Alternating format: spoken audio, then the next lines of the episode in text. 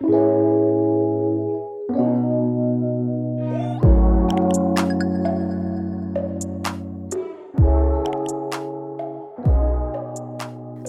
je suis Daïla Majid, je suis avocate au barreau de Paris depuis 13 ans et je suis ravie de vous accueillir aujourd'hui pour ce huitième épisode de En droit.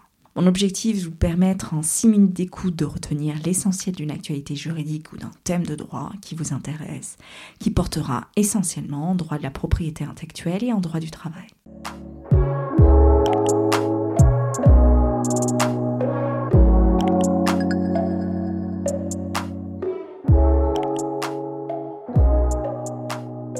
Aujourd'hui, je vais vous parler de la création artistique qui est faite sans l'accord du propriétaire. Doit-on la considérer comme un délit et notamment le délit de dégradation? La réponse a été donnée par la Cour de cassation dans un arrêt dans lequel s'est posée à la fois la problématique de la liberté de création et celle de l'atteinte portée à la propriété de la chose d'autrui.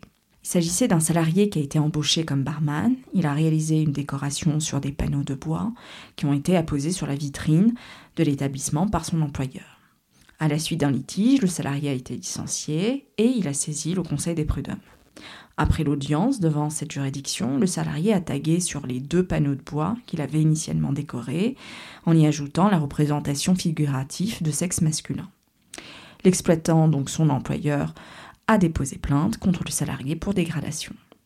Il est poursuivi sur le fondement du délit de dégradation de biens d'autrui et il a été déclaré coupable euh, de ces faits. Donc le délit euh, de dégradation est défini par euh, le code pénal comme la destruction, la dégradation, la détérioration d'un bien appartenant à autrui et puni de deux ans d'emprisonnement et de 30 000 euros d'amende, sauf si euh, s'il n'en est résulté qu'un dommage lésé le fait de tracer les inscriptions, des signes ou des dessins sans autorisation préalable sur les façades, les véhicules, les voies publiques ou le mobilier urbain est puni quant à lui de 3 750 euros d'amende et d'une peine de travail d'intérêt général lorsqu'il n'est résulté que d'un dommage léger. Alors le salarié en l'espèce décide donc d'interjeter appel de la décision des premiers juges et la cour d'appel le relaxe et déclare irrecevable euh, l'action de la partie civile. Par une telle décision, donc la Cour d'appel a privilégié plutôt la liberté de création artistique et notamment la protection due aux œuvres graphiques illicites. La Cour, je la cite, euh, estime qu'il ressortait des photographies remises aux enquêteurs que les éléments graphiques réalisés par le prévenu sur des panneaux représentent dans une écriture stylisée le nom de l'établissement avec des éléments décoratifs, que ces éléments graphiques révèlent, quel que soit l'avis que l'on porte sur eux au plan artistique, un effort créatif qui caractérise leur originalité et sont dès lors éligibles à la protection par le droit d'auteur en vertu des dispositions du livre 1 du Code de la propriété intellectuelle. Donc selon les juges du fond, le salarié n'avait juridiquement euh, cédé à son employeur aucun des droits d'exploitation tels que prévus par le Code de la propriété intellectuelle sur son œuvre.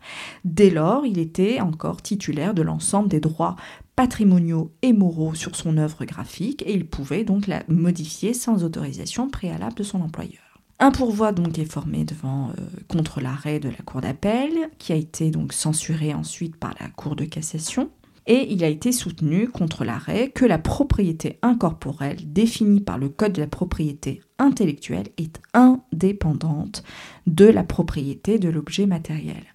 Mais aussi, il a été précisé qu'une œuvre graphique illicite ne bénéficie pas de la protection accordée par la loi sur la propriété littéraire et artistique, qu'en ne recherchant pas si le salarié avait obtenu l'autorisation expresse du propriétaire de la façade préalablement à toute apposition sur celle-ci d'éléments graphiques.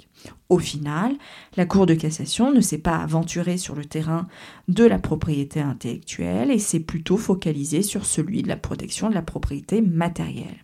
En effet, la Cour de cassation a cassé l'arrêt de la Cour d'appel au motif, et je cite, en se déterminant ainsi tout en constatant que M. X n'avait pas sollicité l'autorisation du propriétaire de l'établissement pour apposer de nouveaux éléments graphiques sur les panneaux de bois de la façade, la Cour d'appel n'a pas justifié sa décision. En somme, le défaut d'autorisation du propriétaire du bien caractérise le délit de dégradation tel que défini par le Code pénal, et ce peu importe qu'il s'agisse de l'art. Autrement dit, la liberté de création artistique ne saurait justifier une atteinte à la propriété de la chose d'autrui. On peut se poser une autre question.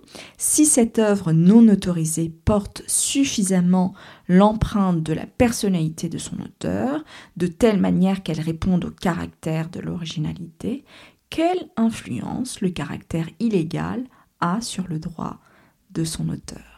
Vous trouverez donc euh, cet épisode sur mon blog www.dalilamajid.blog. Donc si vous avez des questions, n'hésitez pas à me contacter ou alors à me proposer des sujets qui vous intéressent. N'hésitez surtout pas à le faire et à m'écrire. Vous trouverez donc mes coordonnées sur mon blog. Et dernière petite chose, si l'épisode vous a plu, laissez-moi une note 5 étoiles ou un avis sur Apple Podcast, iTunes ou alors parlez autour de vous afin que je puisse continuer l'aventure avec des épisodes juridiques. D'ici là, je vous dis à très bientôt et branchez vos écouteurs pour un prochain podcast.